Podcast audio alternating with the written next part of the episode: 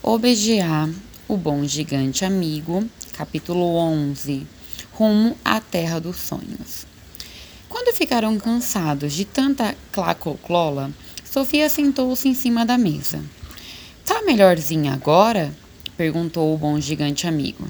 Muito melhor, obrigada, respondeu a menina.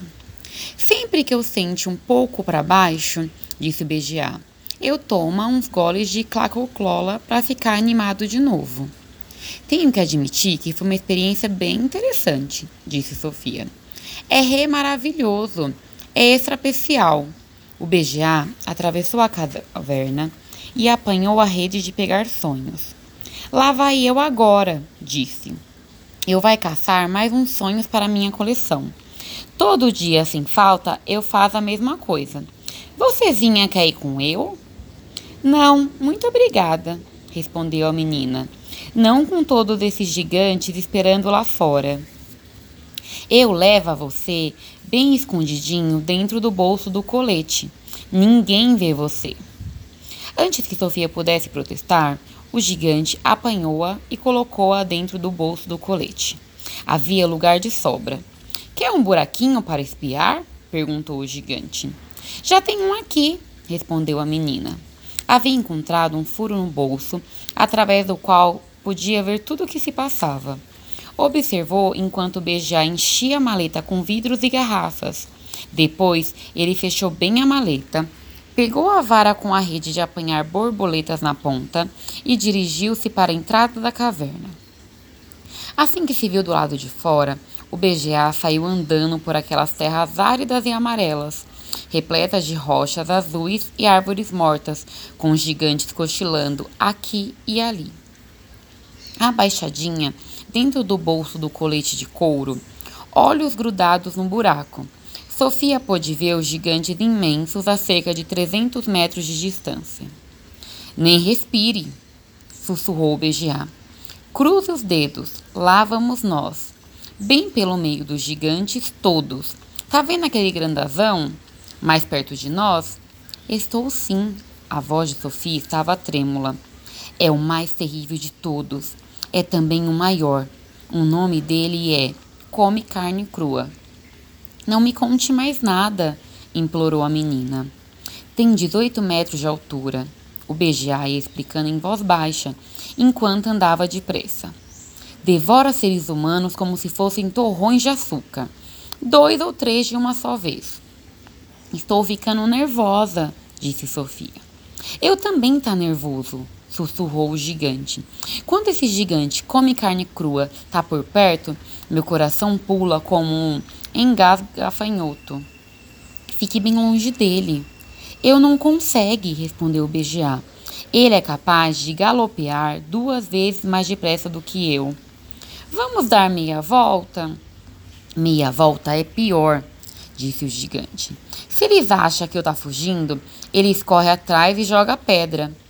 Mas eles nunca devorariam você, não é? perguntou Sofia. Gigante não devora outro gigante.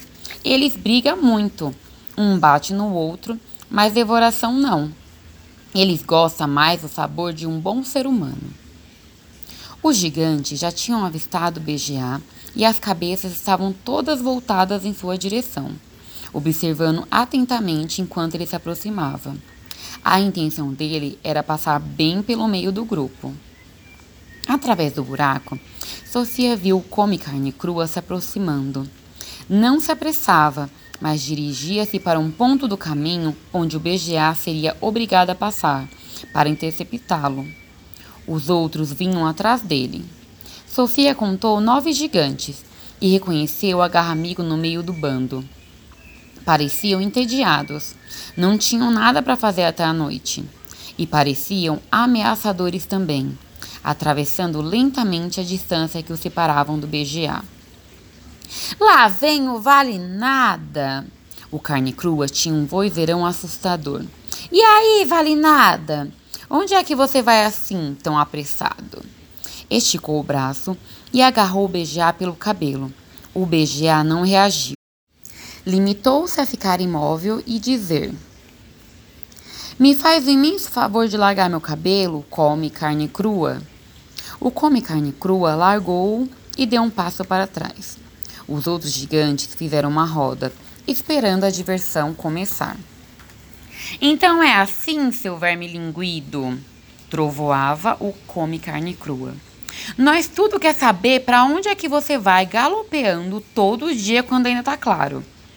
Não é para nenhum gigante sair galopeando por aí enquanto não fica escuro. Os seres humanos podiam ver você e daí começava uma temporada de caça aos gigantes. E nós não quer uma coisa dessa aconteça, não é mesmo? Nós não quer, gritaram os gigantes, todos juntos. Volte para a sua caverna, seu vale nada. Eu não galopa para nenhuma terra de ser humano, disse o BGA. Eu vai para outros lugares. Sabe de uma coisa? disse o Come Carne Crua. Tô achando que você anda pegando uns seres humanos para ser bicho de estimação. É isso mesmo! gritou a garra amigo. Agora mesmo eu vi ele tartagarelando com um dentro da caverna. Vocês podem ir revistar minha caverna da fronte ao fendo, respondeu o BGA. Vocês podem olhar em tudo quanto é fando ou quenta. Na minha caverna não tem ser humano, nem seriguela, nem serpentina, nem outro ser de nenhuma espécie. Sofia estava encolhida como um camundongo dentro do bolso do BGA. Mal ousava respirar e estava apavorada com a possibilidade de dar um espirro. Qualquer ruído ou movimento e ela estaria perdida. Através do buraco, vi os gigantes em torno do pobre BGA. Como eram horrorosos! Todos tinham olhinhos de porco e bocas imensas. Quando Come Carne Crua falou, ela viu de relance a língua dele, toda preta, como um bife esturricado. Todos tinham o dobro da altura do BGA. De repente, o Come Carne Crua esticou os braços e agarrou o BGA pela cintura com as mãos enormes. Atirou para cima e gritou: Pega ele, Stripa Papai! O Stripa Papai agarrou-o. Os outros gigantes fizeram uma roda, cada um a uns 20 metros dos vizinhos, prontos para a brincadeira. O Stripa Papai atirou o BGA mais alto ainda, gritando: É com você, esmagamão! O esmagamão deu uma corrida, apanhou o BGA no ar e tornou a jogá-lo para cima. É seu, masca menino! gritou. E a brincadeira não parava. Os gigantes estavam jogando bola com o BGA, disputando quem era capaz de atirá-lo mais alto. Sofia agarrava-se com todas as forças dentro do bolso do colete, para não cair quando estava de cabeça para baixo. Sentia-se como se estivesse dentro de um túnel, atirado nas cataratas de Iguaçu. E havia ainda o risco de algum dos gigantes deixar escapar o BGA e ele se esborrachar-se no chão. Pega a massa mãe! Pega engole guia! Pega mata moças! Pega garra amigo! Pega, pega, pega! Finalmente cansaram-se da brincadeira. Puseram no chão o BGA, tonto e abalado. Deram-lhe ainda alguns chutes, gritando: Corra, seu vale nada! Vamos ver se você sabe galopear de verdade.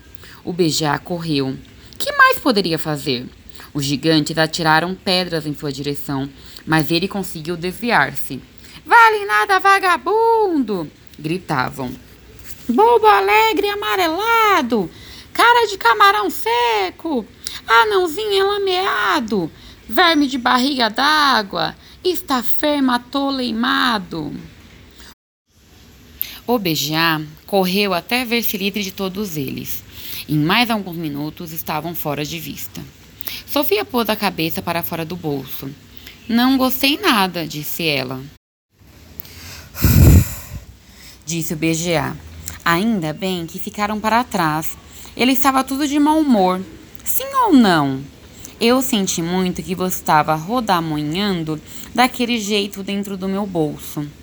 Você estava pior do que eu, disse Sofia. Acha que eles machucariam você de verdade?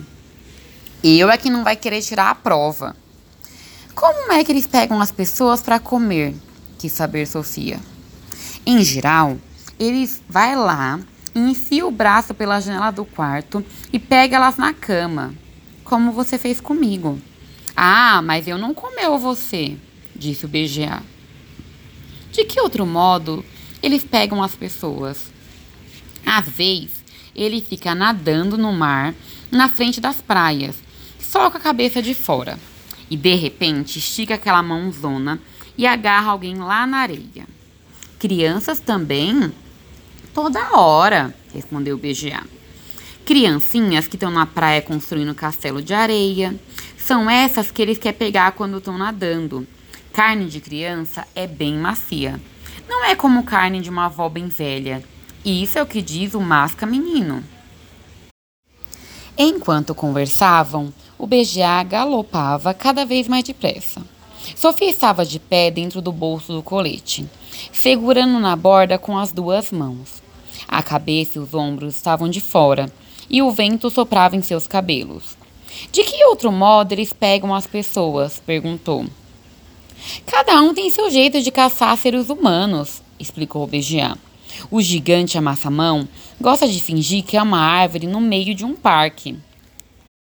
Fica ali no parque na hora do entardecer e segura um monte de galhos em cima da cabeça. E fica esperando que alguma família feliz venha fazer um piquenique bem debaixo daquela árvore frondosa. O gigante amassa-mãe fica olhando enquanto eles arrumam o piquenique mas no final é o amassa-mão que come o lanche.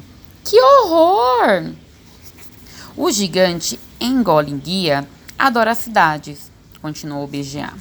O engole guia fica deitado no telhado das casas da cidade grande, bem disfarçado, e observa os seres humanos andando para lá e para cá, nas ruas lá embaixo.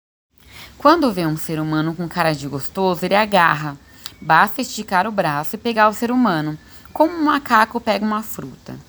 Ele diz que gosta de poder escolher o que vai comer na ceia. Diz que é igualzinho a escolher comida no cardápio. As pessoas não veem ele fazendo isso? Nunca ninguém vê ele. Não esqueça que ele age quando já está escuro. Além disso, o engolinguia tem um braço muito veloz. O braço dele vai embaixo e sobe de novo mais rápido que a língua de um sapo. Mas se todas as pessoas desapareceram todas as noites, certamente alguém repara e procura saber o que houve, perguntou a menina. O mundo é um lugar grande demais, explicou o BGA. Tem mais de 100 países diferentes. O gigante é esperto. Toma cuidado para não ir toda hora no mesmo país. Está sempre trocando de um lugar para o outro. Mesmo assim, não se esqueça que os seres humanos vivem de estar tá aparecendo toda hora, mesmo se não tem nenhum gigante devorando eles. Os seres humanos se matam uns aos outros muito mais depressa do que qualquer gigante pode conseguir. Mas eles não comem um ao outro, argumentou Sofia. Gigante também não come um ao outro, disse BGA. Gigante nenhum mata o outro. Gigante não é nada bonito mas um não mata o outro. Nem os crocodilicos matam os outros crocodilicos, nem os gatinhos matam os outros gatinhos, mas matam os camundongos. Ah, mas não matam os da mesma espécie deles mesmos, disse o BGA. Só os seres humanos é que matam os outros da mesma espécie que eles mesmo é. As cobras venenosas não matam umas outras? Sophie estava tentando se lembrar de alguma criatura que se comportasse tão mal quanto uma. Até as coborosas veneziosas não matam umas às outras, disse o BGA.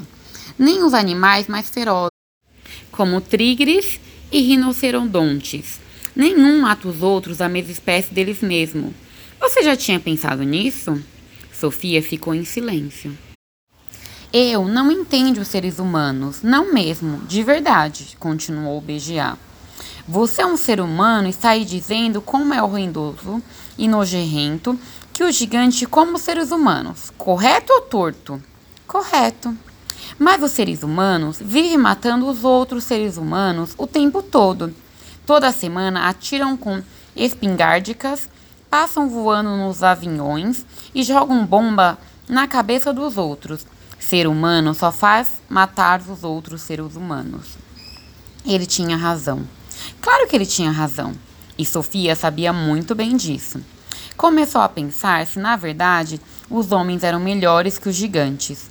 Mesmo assim, disse, defendendo a própria espécie, acho horrível que esses gigantes pavorosos possam ir toda noite devorar pessoas indefesas. As pessoas não fizeram nada de mal contra eles. É isso mesmo que o pobre leitãozinho repete todos os dias, respondeu BGA. Ele diz: Nunca fiz nada contra nenhuma pessoa, então por que, que ela quer me comer? Ah, oh, meu Deus, disse Sofia. Os seres humanos gostam de fazer regras a favor deles mesmos, continuou BGA. Mas as regras que eles faz não ajudam nem um pouco a vida do leitãozinho. Correto ou torto? Correto, concordou Sofia. Gigante também faz regras. As regras deles não é boa para os seres humanos.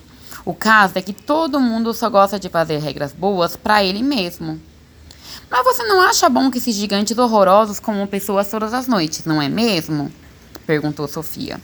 Não, eu não acho, respondeu o BGA com um tom firme. Um correto não é igual a dois tortos. Vocêzinha tá bem confortável aí dentro do meu bolso? Estou ótima. Então, de repente, o BGA começou a correr de novo naquela velocidade mágica do outro dia. Dava saltos imensos e a velocidade era inacreditável. A paisagem ficou fora de foco e novamente Sofia teve que abaixar-se dentro do bolso para que o vento não arrancasse sua cabeça do pescoço. Ficou encolhida, escutando o barulho do vento que entrava pelo furo do bolso e formava um pequeno ciclone em volta de seu corpo. Dessa vez, o BGA não correu durante muito tempo. Sofia teve a impressão de que ele atravessava algum tipo de barreira. Quem sabe uma montanha alta, um oceano, um vasto deserto. Mas depois de transpô-la, ele reduziu a velocidade para um ritmo mais normal e a menina pôde colocar a cabeça de fora para olhar a vista. Percebeu que a paisagem era bem diferente. Uma neblina pálida encobria o sol. A cada minuto o ar ficava mais frio. A terra era plana e sem árvores, e a impressão era de um lugar sem nenhuma cor. A neblina ficava mais densa a cada minuto. O ar estava mais frio ainda, e tudo tornava-se cada vez mais pálido, até que à volta deles tudo o que ele via era cinza e branco. Estava em uma região de prumas rodopiantes. Uma espécie de grama recobriu o chão, mas não era verde, e sim acinzentada.